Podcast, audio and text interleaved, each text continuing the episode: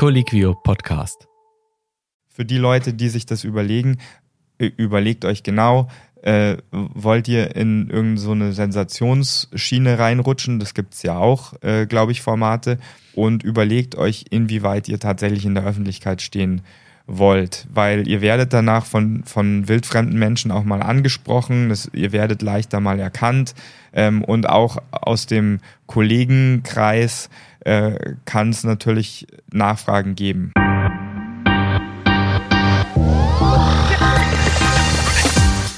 Herzlich willkommen bei der ärztlichen Redepflicht, dem Podcast von Colliquio, der Plattform, auf der ihr die neuesten medizinischen Informationen bekommen könnt und euch mit Kolleginnen und Kollegen austauschen könnt. Mein Name ist Jan und mir zugeschaltet, nicht nur zugeschaltet, sondern gegenüber sitzend ist wieder mal Unfallchirurg, Notarzt, Facharzt Dr. Don Felix Rizek.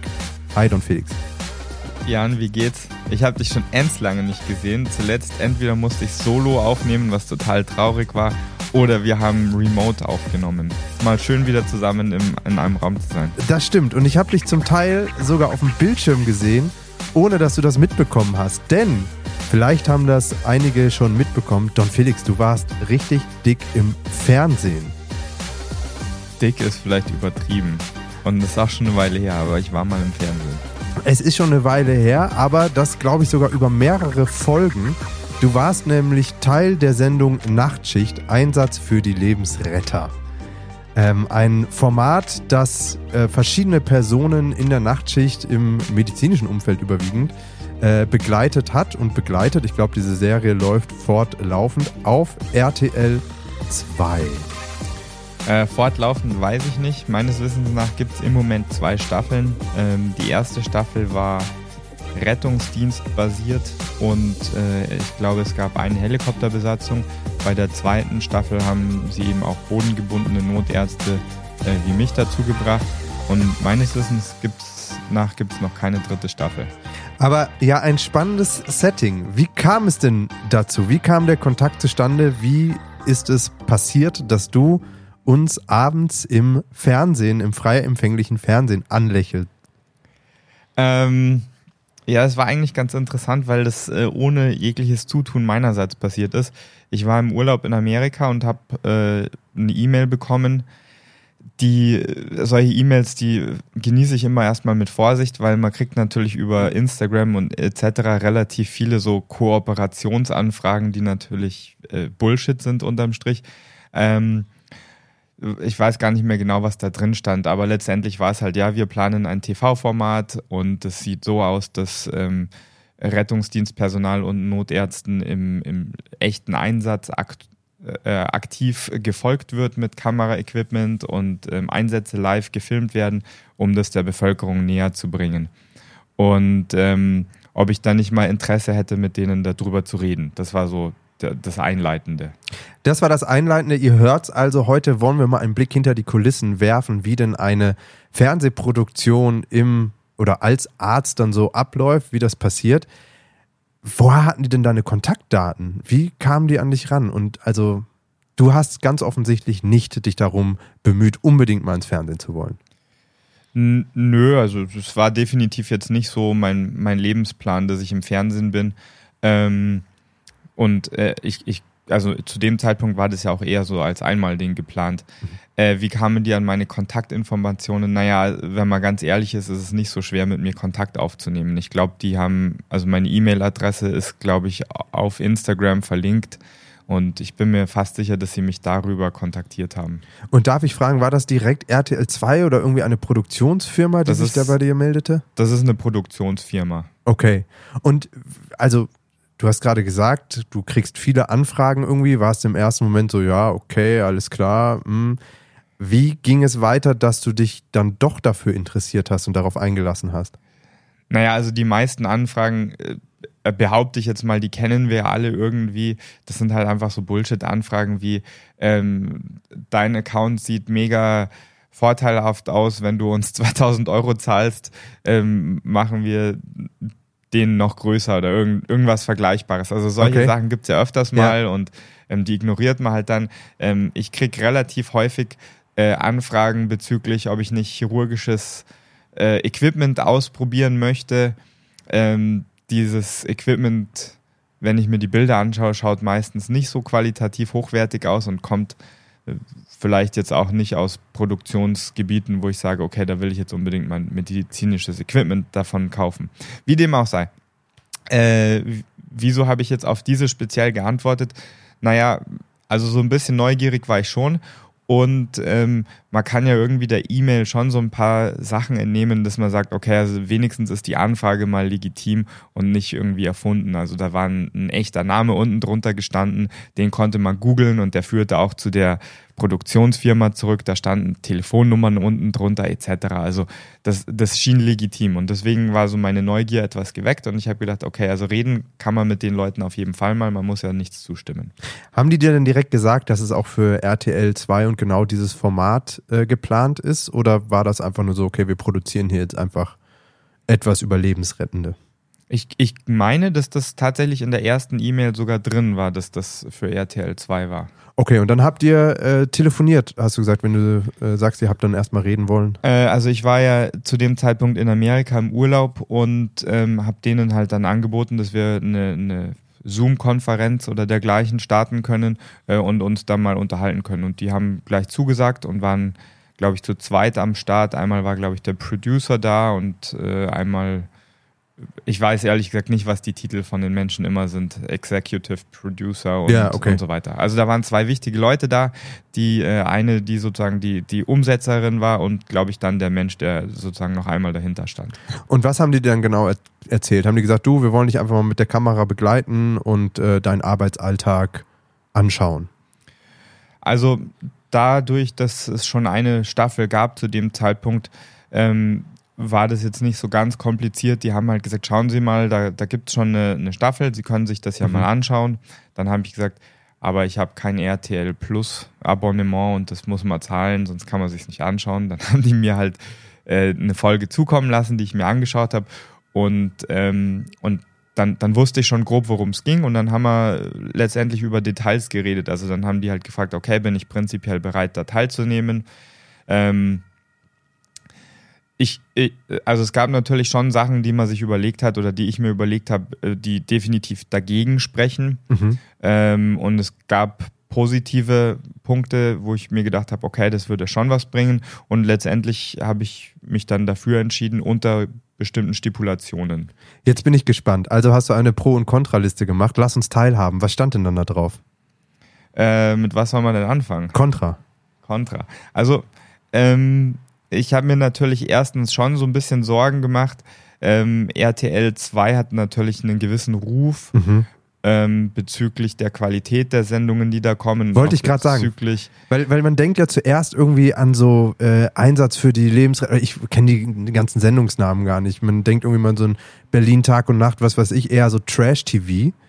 Ähm, und wäre jetzt auch so mein erstes Bauchgefühl gewesen, boah, wird dort überhaupt so gearbeitet, wie du das quasi auch tatsächlich machst? Also professionell seriös und wird das auch gezeigt oder geht es eher darum, Blaulicht und dramatische Szenen zu zeigen? Also das war definitiv eine meiner, meiner Hauptsorgen, dass, mhm. äh, dass sozusagen das, äh, das Publikum was anderes wünscht und, und somit dann auch von, von der Firma vielleicht was anderes geliefert werden möchte, als das, was, was ich liefere. Ähm, ich, ich schreibe mir schon irgendwie auf die Fahnen, dass ich die Situation äh, realitätsgetreu wiedergebe, wenn es um Medizin geht, dass ich das nicht reißerisch mache, sondern halt nur, naja, doch relativ faktisch. Und ähm, also das war so einer der möglichen Minuspunkte. Das, das Weitere ist natürlich auch, dass äh, ich mir Sorgen gemacht habe, dass das erstens datenschutzrechtlich in Ordnung geht, weil mhm. ich natürlich schon die Verantwortung trage, dass meine Patienten und Patientinnen in, in einer gewissen geschützten Situation sich befinden, wenn, mhm. die, wenn die möglicherweise den schlechtesten Tag ihres Lebens gerade erleben. Ähm, und ja, das waren so ein bisschen die Hauptsorgen. Und natürlich äh, habe ich mir auch gedacht, naja, wird das vielleicht meine, meine Arbeit per se einschränken? Also steht mir da einer im Weg?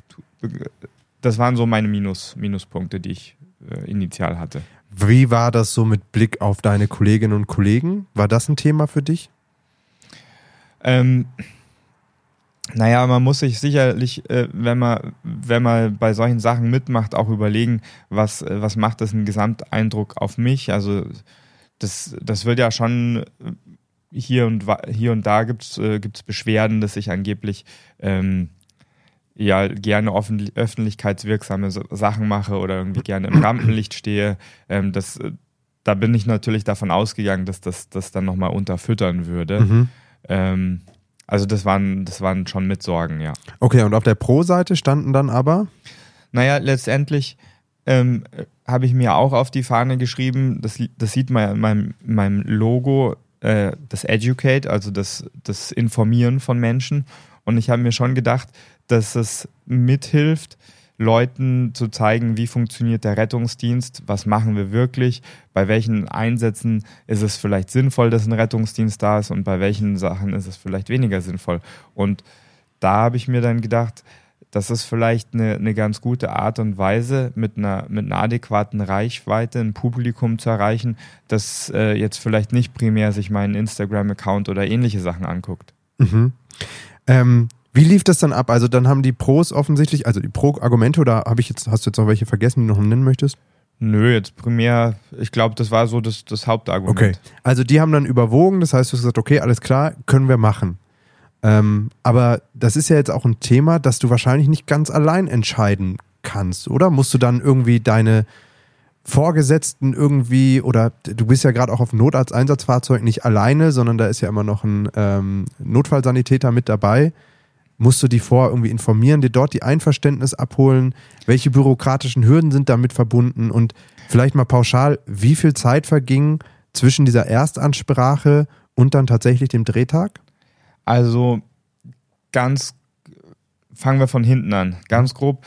Die erste Absprache war, glaube ich, irgendwie am Beginn des Sommers, so sagen wir mal Juli rum, mhm. Juli, Anfang August vielleicht.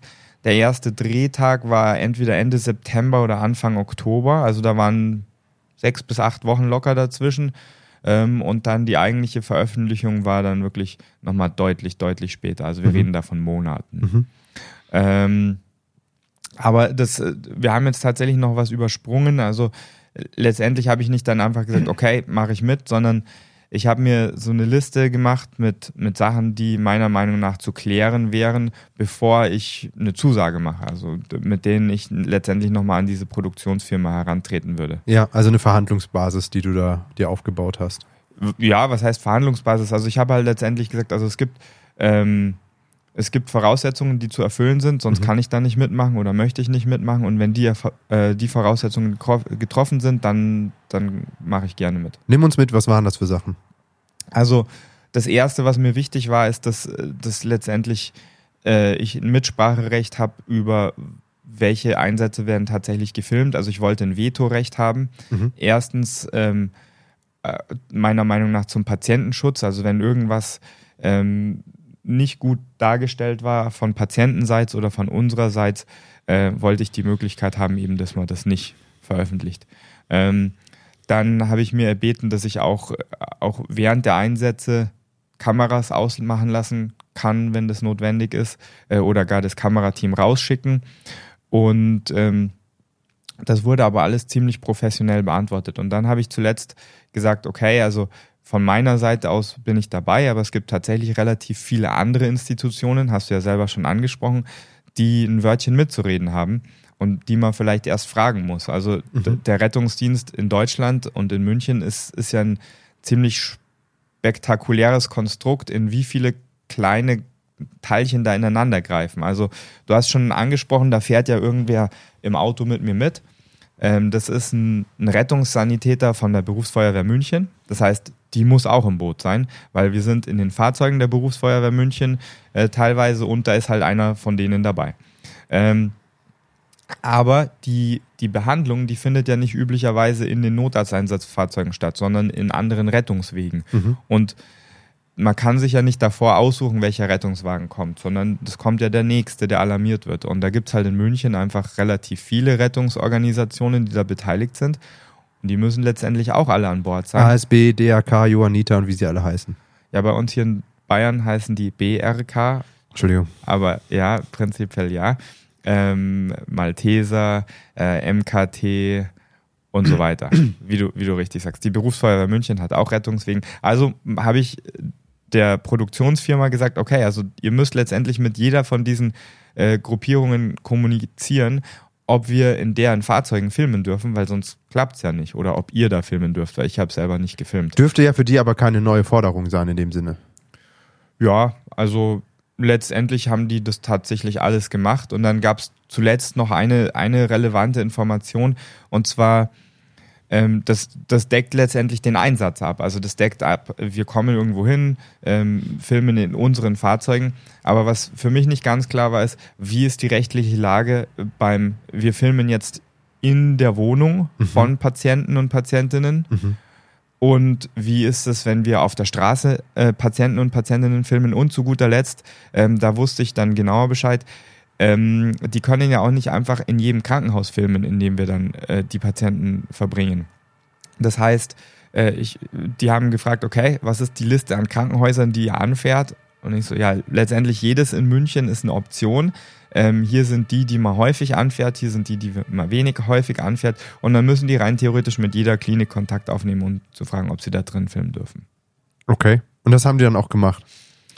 Ähm, es gab, glaube ich, das war relativ kurzfristig einerseits und zum anderen war das ähm, übereinstimmend vom zeitlichen Aspekt mit der Oktoberfestzeit.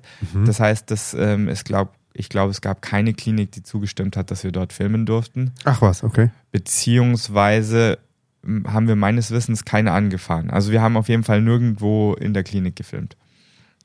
Ähm, bei, bei Patienten war es so, auf der Straße äh, wurde mir erklärt, äh, dass das letztendlich der öffentliche Raum ist. Richtig. Und wenn man dort Menschen nicht identifizierbar zeigt, sondern halt verpixelt zeigt, kann man letztendlich alles filmen. Mhm. Ähm, da habe ich natürlich auch stipuliert, okay, das, das ist okay, aber halt nur, wenn, wenn das trotzdem in dem Gesamtrahmen akzeptabel ist.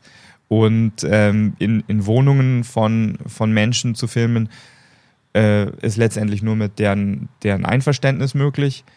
Und äh, die müsse man sich dann während oder nach dem Einsatz einholen. Da habe ich gesagt, okay, äh, das müsst aber ihr dann selber machen. Also ich kümmere mich, ich kümmere mich über um keinerlei Papierdokumentation oder Einverständniserklärung. Ich will von euch die Sicherheit haben, dass ihr das macht und ähm, ich will meine Medizin machen. Okay, also diese Gespräche dürften aber für die ja wahrscheinlich nicht überraschend sein. Die haben das ja offensichtlich nicht das erste Mal gemacht. Und ich kann mir nicht vorstellen, dass äh, andere Ärztinnen oder Ärzte oder KollegInnen, die äh, begleitet wurden, sich dieser Fragen nicht gestellt haben. Aber es ist ja trotzdem total wichtig, darüber zu reden. Ähm, jetzt hast du das gesagt, das wurde somit geklärt. Die mhm. spannende Frage natürlich für Leute, die gegebenenfalls auch mal solche Anfragen bekommen oder sich das wünschen oder ins Fernsehen wollen. Ein RTL Plus Account gibt es ganz offensichtlich nicht. Man kriegt äh, die Folge dann zur Anschauungszwecken zur Verfügung gestellt, aber da wird schon mal gespart. Wird das denn sonst irgendwie vergütet? Was springt sonst für die Person, die begleitet wird, raus? Äh, also für diese Art von Aufnahmen habe ich kein Geld bekommen. Ach was. Ähm, was springt für mich? Also ich weiß nicht, ob ich jetzt wirklich was Positives davon getragen habe, außer dass die, ich fand die Erfahrung ganz gut und ähm, ich fand es schon interessant, dass ich, dass ich doch relativ viel Reichweite dadurch entwickeln konnte. Und ich mhm. glaube, Leute, ähm, ich habe viel Feedback bekommen. Ähm, es, da gab es so äh, relativ viel positives Feedback im Sinne von, hey, voll gut, das war schön erklärt und so weiter. Es gab auch ein bisschen negatives Feedback, ähm, das ich größtenteils so in die Trollschiene reinschieben würde okay. ähm, mhm. und dass ich mir dann auch irgendwann nicht mehr weiter angeguckt habe. Aber äh, das war sozusagen der Benefit davon. Hast du Zahlen bekommen, wie viele Leute sich das angeschaut haben? Habe ich tatsächlich nicht bekommen. Ach was, da lassen sich dann umklauen. Das heißt, es war dann eher so ein One-Night-Stand, die haben dann abgedreht und tschüss, Dr. Rizek, wir sehen uns nie wieder. Nee, wir hatten schon relativ viel Kontakt noch. Also wir haben jetzt auch äh, im, im Anschluss noch Kontakt gehabt. Ich habe ehrlich gesagt da auch jetzt nach den Einschaltquoten gar nicht gesondert gefragt. Ähm, Wäre tatsächlich mal interessant, ja. tatsächlich, ja. Ähm, Nochmal, um das eine so ein bisschen bürokratisch abzuschließen. Die hatten dann also mit dem äh, Rettungsdienstpersonal oder den beteiligten Parteien offensichtlich gesprochen mit den Organisationen. Wie war es denn dann für Kolleginnen und Kollegen, die dort an die Einsatzstelle auch kamen? Sei es jetzt das BRK, Feuerwehr oder wie auch immer. Hatten die dann einen Aushang bei sich in der Wache gehabt und wussten, hier ist irgendwie das Fernsehen unterwegs oder waren die dann doch nochmal überrascht? Wie waren dort die Reaktionen? Also die Überraschung, die war wahrscheinlich schon gegeben. Das, das ist ja so. Die Leute, die an dem jeweiligen Tag oder Abend, das ist ja eine Nachtschichtfolge, ähm, mit mir auf den Fahrzeugen waren, die wurden im Vornherein schon informiert und ich glaube, da gab es auch Diskussionen dann nach dem Motto, okay, ich will da nicht mitfahren, da soll jemand anders mitfahren. Ähm, und also das heißt, die, die wussten Bescheid. Der Rettungsdienst in ganz München wurde jetzt nicht per se informiert nach dem Motto, hey, da fährt heute einer mit einer Kameracrew rum. Ich habe versucht, das über meine Kanäle so ein bisschen äh, zu verbreiten, dass Leute jetzt nicht so ganz überrascht waren und ich habe halt gesagt, hey, ignoriert die Kamera, wenn möglich. Wenn ihr nicht äh, gezeigt werden wollt, könnt ihr äh, im Nachhinein das sagen, beziehungsweise ihr müsst ja explizit unterschreiben, dass ihr gezeigt werdet. Wenn mhm. ihr das eben nicht macht, dann werdet ihr verpixelt, damit die Leute so ein bisschen ähm, weniger sich Sorgen machen müssen diesbezüglich. Und in meinen Einsätzen habe ich das halt in einem Satz kurz vorweg nochmal ähm, thematisiert. Also ich bin reingekommen, habe gesagt, wie ich, wie ich immer sage, hallo, ich bin der Dr. Rizek, ich bin heute der Notarzt hier bei diesem Einsatz. Bitte nicht wundern, da ist ein Kamerateam für eine Dokumentation dabei. Wenn irgendjemand sich dabei nicht wohlfühlt, sagt es mir bitte Bescheid. Ähm, aber jetzt würde ich gerne den Einsatz abwickeln. Okay. Dann haben wir das sozusagen geklärt. Wir haben ja schon gesagt, äh, es ging dann Richtung Oktoberfestzeit tatsächlich los. Du hast gesagt, erster Drehtag. Das lässt natürlich erstmal die Frage ähm, aufkommen, wie viele Drehtage gab es denn? Äh, das weiß ich gar nicht mehr hundertprozentig. Wir haben, wir haben relativ viele Termine vereinbart, weil, also die, die waren sich ob der Erwartungshaltung ziemlich realistisch, muss ich sagen. Die, die wussten natürlich, es kann auch mal ein Tag sein, wo einfach kein äh, sage ich jetzt mal, fernsehrelevanter Einsatz dabei ist. Und ich, ich meine, wir hätten fünf oder sechs Termine oder sogar mehr ausgemacht, ähm, an denen die mitfahren würden, damit wir Sicherheit, äh, sicherheitshalber zu viele als zu wenige haben. Mhm. Okay, aber das heißt irgendwie zwischen mindestens drei bis fünf Drehtagen wären es dann schon gewesen. Ich glaube, es waren, ich glaube, wir hatten fünf oder sechs geplant, ähm, um dem vorweg zu, um das vorwegzunehmen. Wir haben, glaube ich, die letzten ein oder zwei sogar gecancelt, ja. weil die halt dann irgendwann gesagt haben, hey, wir haben so viel Material, äh, das reicht locker und ähm, das passt schon. Wie lief es dann am ersten Drehtag ab? Deine Schicht beginnt normalerweise um? Das kommt auf das Fahrzeug an. Ähm, das, der erste Drehtag war auf einem Notarzteinsatzfahrzeug, wo die Schicht um 18 Uhr begann. Ja. Ähm, das Kamerateam ist ein bisschen vor mir eingetroffen. Also wenn ich sage Kamerateam, dann handelt es sich um einen Kameramann ja. und einen Journalisten, der, der sozusagen begleitend tätig war. Das war dann der Mensch, der unter anderem die, die Einwilligungserklärungen dann im Anschluss noch unterschreiben hat lassen und halt Kommunikation mit den äh, Teilnehmern, sage ich jetzt mal, betrieben hat. Okay. Also ähm, zwei Personen, ja? Die genau, waren vor dir da? Mhm. Die waren vor mir da und haben dann halt ihr Equipment aufgebaut. Das Equipment sah so aus, da war äh, eben der Kameramann, der mit so einer schulterbasierten Kamera aufgenommen hat und dann haben die relativ viele unterschiedliche, so GoPros nenne ich es jetzt mal landläufig, also so Action-Camps, Action Camps, ja. genau, ähm, ver verteilt teilweise an den Autos, in den Autos, äh, aber auch an uns. Also ich hatte auch eine an der, an der Brust mhm. ähm, und die jeweiligen Mitfahrer von mir hatten auch immer welche an der Brust. Und die liefen dann über die komplette Schicht oder war dann zu Einsatzbeginn erstmal die Aufregung groß und die sind rumgerannt und haben überall auf Start gedrückt? Naja, Aufregung groß war es jetzt nicht, aber die liefen nicht die ganze Schicht, sondern die sind halt immer, immer bei Einsatzbeginn wurden die ähm, aktiviert, ja. Okay. Ähm, wie sind die denn überhaupt mitgekommen? Mit zwei Personen? Also die Nefs sind ja so aufgebaut, dass ähm, du üblicherweise vorne das, die Besatzung sitzen hast, also Richtig. also Notarzt und Rettungssanitäter, Schrägstrich Rettungssanitäterin und hinten ist üblicherweise ein freier Sitzplatz. Jetzt muss ich mal kurz zwischenfragen, weil das ja mein altes Metier war. Sind das nicht NotfallsanitäterInnen oder sind das tatsächlich Rettungssanitäter? Das sind Rettungssanitäter. Okay. Ähm, ich kenne die Termini ganz gut und ich wollte mich einfach nur nochmal äh, erkundigen aus das, Neugierde. Aber weiter es geht's. Es kann also. sein, dass es das in der Vergangenheit, also es gibt Manche Fahrzeuge, die tragen Notfallsanitäter mit sich rum. Das sind zum Beispiel hier in München die FEFs, ähm, die Verlegungseinsatzfahrzeuge, aber die normalen NEFs haben das nicht. Okay. Jo, also ähm, das heißt, wir sitzen üblicherweise vorne und hinten gibt es einen Sitzplatz, der frei ist. Da fahren manchmal mit, also Azubis nenne ich es jetzt mal mit, mhm. ähm, aber da kann natürlich auch ein Kameramann sein. Mhm. und der, der vierte im Bund, also der andere von, von Fernsehteam, der ist in einem privaten Fahrzeug hinterhergefahren, aber natürlich nicht äh, wie wir schnell mit Sondersignal, sondern die haben sich, glaube ich, getrackt. Also der Kameramann, der hatte ein Tracking-Device auf seinem Handy, mhm. beziehungsweise eine App und der, der andere ist halt dann auf diese Location dann nachgefahren. Ach was, okay, interessant. Entstehen dann auch dadurch diese Aufnahmen, die man ja auch oft kennt von vorbeifahrenden Fahrzeugen oder so, dass der dann auch nochmal drin saß und das mitgefilmt hat? Ähm, das weiß ich nicht genau. Also es, es, gab einige Aufnahmen, die halt von den Außenbordkameras, nenne ich es jetzt mal, gekommen sind. Mhm. Ähm, wenn ich mir das dann im Anschluss anschaue, gab es sicher auch Aufnahmen, ich weiß ehrlich gesagt nicht, wie die teilweise zustande gekommen sind. Ich, du meinst, da sind auch manche gestaged oder gescriptet, wie man so sagt? Also nee, weiß ich. Also das sind schon, die Locations sind korrekt und so, aber das, das waren jetzt nicht Kameras, über die ich mir bewusst war. Also da, okay, da, da sind ja, ja, teilweise, also wenn man sich das e, endgültige Produkt anschaut, sind da teilweise so Drohnenshots dabei, beziehungsweise so Timelapses von, äh, von in der Stadt, mhm. die, die sind sicher zu einem anderen Zeitpunkt entstanden. Mhm. Okay. Ähm, jetzt seid ihr an so einer Einsatzstelle angekommen oder auf dem Weg gewesen. Äh, vielleicht erstmal so grundsätzlich die Frage, wie war es für dich? War es anders in diesem Setting als ein normaler Arbeitsalltag oder hast du durch das potenzielle Adrenalin, das mit so einer Melderwarnung oder mit dem Einsatzbeginn losgeht, das ziemlich ausblenden können, dass da jetzt noch jemand drin sitzt mit einer Kamera? Ich glaube, ich habe die ganz gut ignorieren können. Also das war schon so, ich möchte wirklich vorweg sagen, ohne dass das äh, jetzt irgendwie äh, Werbung sein soll, aber die, die Jungs, die waren wirklich mega professionell, mhm. die, ähm, die Kameraleute, sage ich jetzt mal. Ähm, die haben das offensichtlich schon mal gemacht. Die, ich meine auch, dass der Kameramann selber mal im Rettungsdienst tätig war. Ähm, und, und du hast wirklich gemerkt, okay, die wissen, wie sie sich im, im Hintergrund halten sollen, die wissen, wie sie mit uns adäquat kommunizieren können.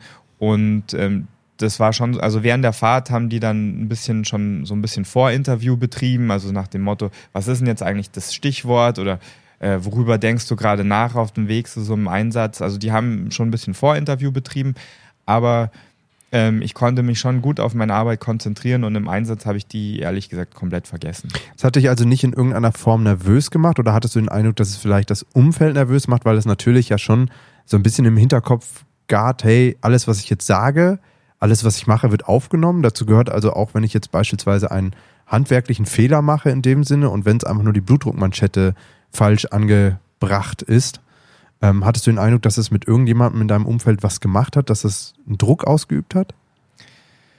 Ähm, also auch mit dir?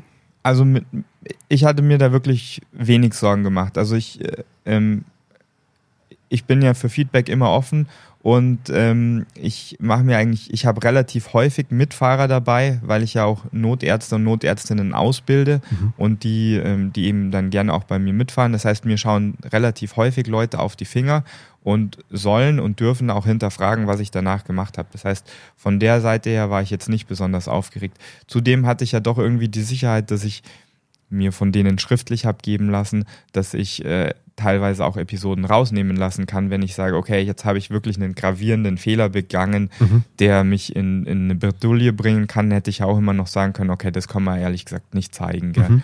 Ähm, das, deswegen war das jetzt für mich nicht sonderlich relevant. Und die Rettungsbesatzungen, äh, mit denen wir Kontakt hatten, da hatte ich ehrlich gesagt nicht den Eindruck, dass die ähm, da sonderlich äh, Probleme damit hatten. Mhm. Also ziemlich abgebrüht. Du hast es jetzt schon gesagt, die wussten, die Kameraperson oder das Produktionsteam einigermaßen, was sie da machen müssen.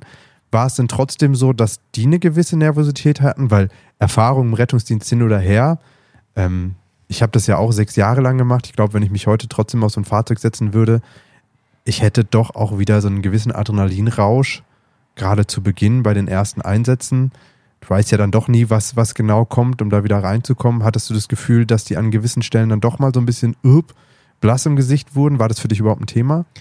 Ähm, also sie haben sich definitiv nicht anmerken lassen. Das heißt, für mich war es jetzt kein Thema. Ich, äh, ich äh, habe jetzt nicht erwartet, dass ich mich jetzt um die auch noch kümmern muss. Mhm. Ähm, aber die haben das, glaube ich, äh, ganz Pokerface-mäßig alles mit durchgemacht, ja. Sehr gut. Und dann natürlich die eigentlich wichtigste Frage, Patientinnen und Patienten oder auch das Umfeld. Wie haben die reagiert? War das für die irgendwie ein Thema? Also wir hatten natürlich relativ viele Einsätze und es gab gemischte äh, Reaktionen, sagen wir mal. Also wir hatten, ich weiß noch, einer, der hat gleich von vorne weg gesagt, nee, also er möchte, der hat die reingelassen, der hat gesagt, ja, ja, die sollen, die sollen ruhig reinkommen. Und ähm, wenn man ganz ehrlich ist, das war unabhängig auch von der Filmcrew, das war eher ein, ein, komplizierter Patient, der, der eigentlich auch jetzt gar nicht viel Therapie von uns wollte. Also der hat uns ein bisschen verzweifelt angerufen, aber wollte dann eigentlich nicht wirklich mitspielen in seiner eigenen Therapie. Und ähm, da habe ich, da hab ich mir währenddessen so kurz gedacht, okay, das wäre eigentlich jetzt mal ganz interessant, sowas auch zu zeigen, äh, damit man sieht, mit was wir mhm. teilweise konfrontiert sind. Aber der hat danach gleich gesagt, so, nee, also er will auf keinen Fall, dass, das, dass er im Fernsehen kommt. Und da hätte man, da, da gab es dann kurz die Diskussion äh, im Nachhinein, ja, eigentlich könnte man das trotzdem zeigen, weil wenn man ausreichend verpixelt und man nichts nicht sieht, dann, dann könnte man das auch machen. Aber da haben wir dann auch relativ klar gesagt, okay, also wenn jemand so explizit sich verbal dagegen äußert, dann möchten wir auch nicht gegen die Wünsche von diesem Menschen vorgehen. Und dann hat man das halt rausgenommen. Und die restlichen PatientInnen waren aber Sonst einverstanden? Ähm, ich denke gerade nach, äh, ich, ich meine, dass, dass die meisten Leute das auch eher so Passagier, also so, so wahrgenommen haben, dass, aha, da sind welche dabei, aber die haben das eigentlich auch nicht wirklich das, das hat niemanden wirklich während der Arbeit gestört. Also es waren auch explizit mhm. Einsätze, die, die jetzt nicht irgendwie äh, wo ich mir mehr Sorgen gemacht hätte, wären zum Beispiel jetzt bei psychisch relevanten Einsätzen, bei dissoziativen Krisen, psychischen Krisen, äh, suizidalen äh, Patienten. Ähm, aber solche Einsätze hatten wir nicht und deswegen gab es da auch keine Besorgnis. Und das andere, ähm, da haben eigentlich alle Angehörigen und Patienten äh, nichts gesagt, sondern mitgemacht, sage ich jetzt mal. Würdest du dich als Patient filmen lassen? Äh, das kommt natürlich darauf an, in welcher äh, Situation ich mich befinde. Also wenn ich mich in der Situation befinde, dass, mh, hm, also sagen wir mal, es wäre irgendwas extrem peinliches, vielleicht ein Sexunfall oder so, möchte ich vielleicht dabei nicht gefilmt werden. Ähm, wenn es jetzt, äh, ich bin vom Radl gefallen und habe mir, weiß ich nicht, halt ein, ein kleineres oder größeres Trauma zugezogen oder ich habe einen Herzinfarkt, wäre es mir wahrscheinlich wurscht, ja da dürfte man mich filmen. Okay. Ähm, erstmal vielen Dank für diesen, äh, für diesen ganzen Erfahrungsbericht.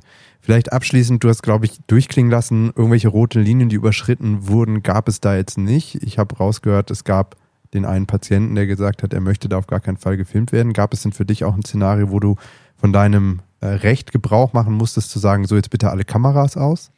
Also ähm, ja, es gab einmal, da habe ich, da habe ich wirklich explizit gesagt, so jetzt möchte ich bitte die Kameras ausgemacht haben. Ähm, das war so eine Würdefrage, sage ich jetzt mal. Ähm, da, ich will jetzt nicht mehr auf die Situation eingehen, weil ich habe ja bewusst die Kameras ausmachen mhm. lassen, damit das eben nicht nach außen dringt.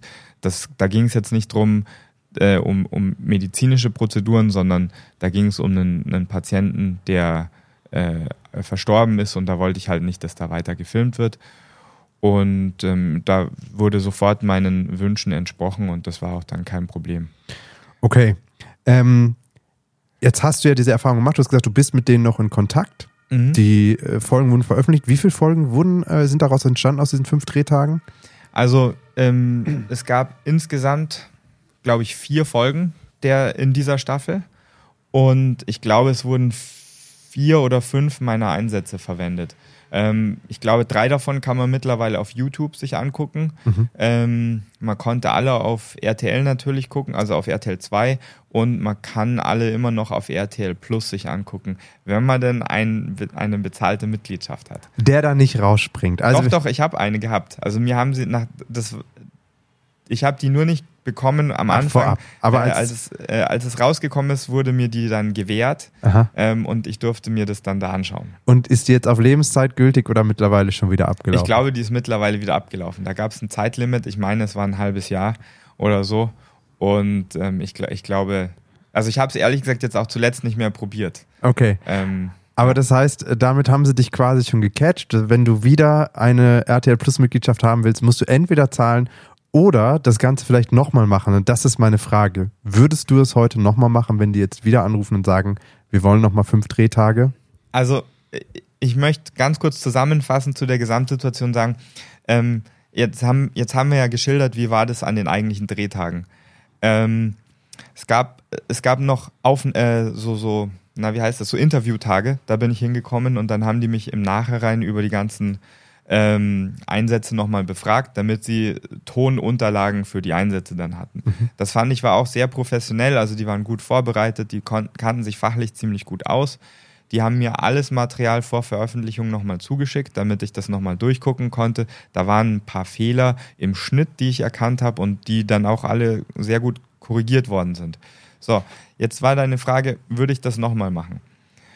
Ähm, da gibt es natürlich auch Pros und Kontras und da gibt es auch, also ich bin in der Zwischenzeit schon von anderen Firmen, beziehungsweise an, also andere Produktionsfirmen und anderen TV-Sendern kontaktiert worden, wo ich teilweise den Eindruck hatte, ähm, entweder, dass die Anforderungen nicht meinen Qualitäten entsprechen. Also einmal wurde gefragt, ob ich mich nicht zu was äußern kann, was fachlich überhaupt nicht mein Gebiet ist. Mhm. Ähm, da habe ich dann gesagt, nee, das möchte ich nicht machen, weil wenn ich mich zu Sachen äußere, dann nur Sachen, wo ich mich tatsächlich auskenne. Und es gab ein, eine Anfrage, das, da ging es auch um eine Fernsehserie, so ähnlich wie diese wohl. Ähm, da hatte ich ehrlich gesagt den Eindruck, dass die, die Menschen, die mit mir kommuniziert haben, äh, deutlich schlechter vorbereitet waren und, und die Materie gar nicht so gut verstanden haben. Und deswegen habe ich da auch gesagt, das, das möchte ich, da möchte ich nicht teilnehmen.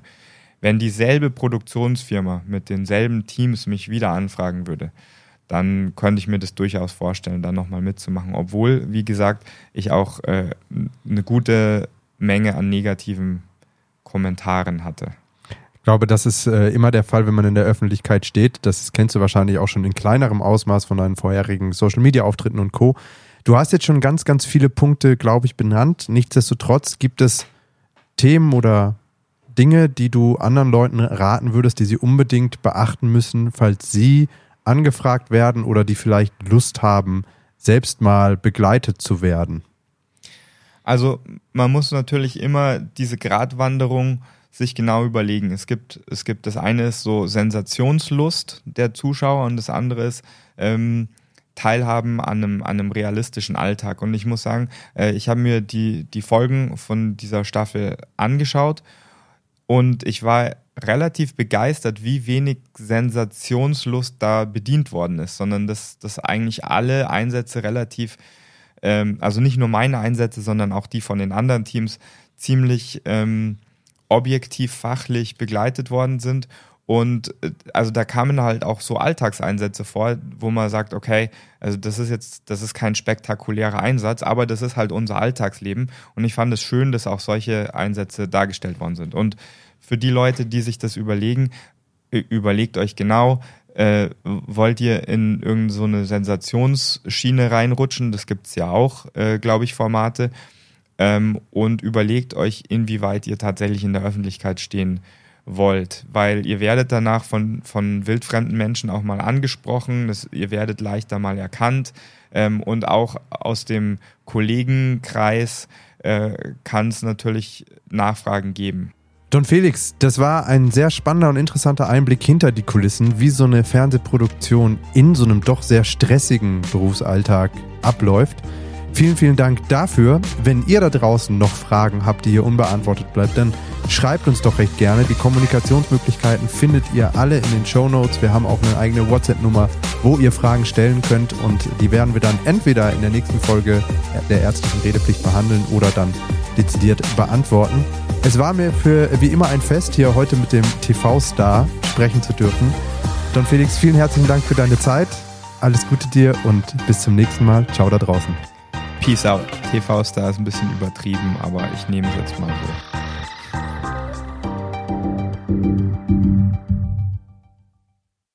Der Podcast Ärztliche Redepflicht ist ein unabhängiges Formformat für Ärztinnen und Ärzte sowie Medizinstudierende im Auftrag von Colliquio dem größten deutschsprachigen Ärztenetzwerk.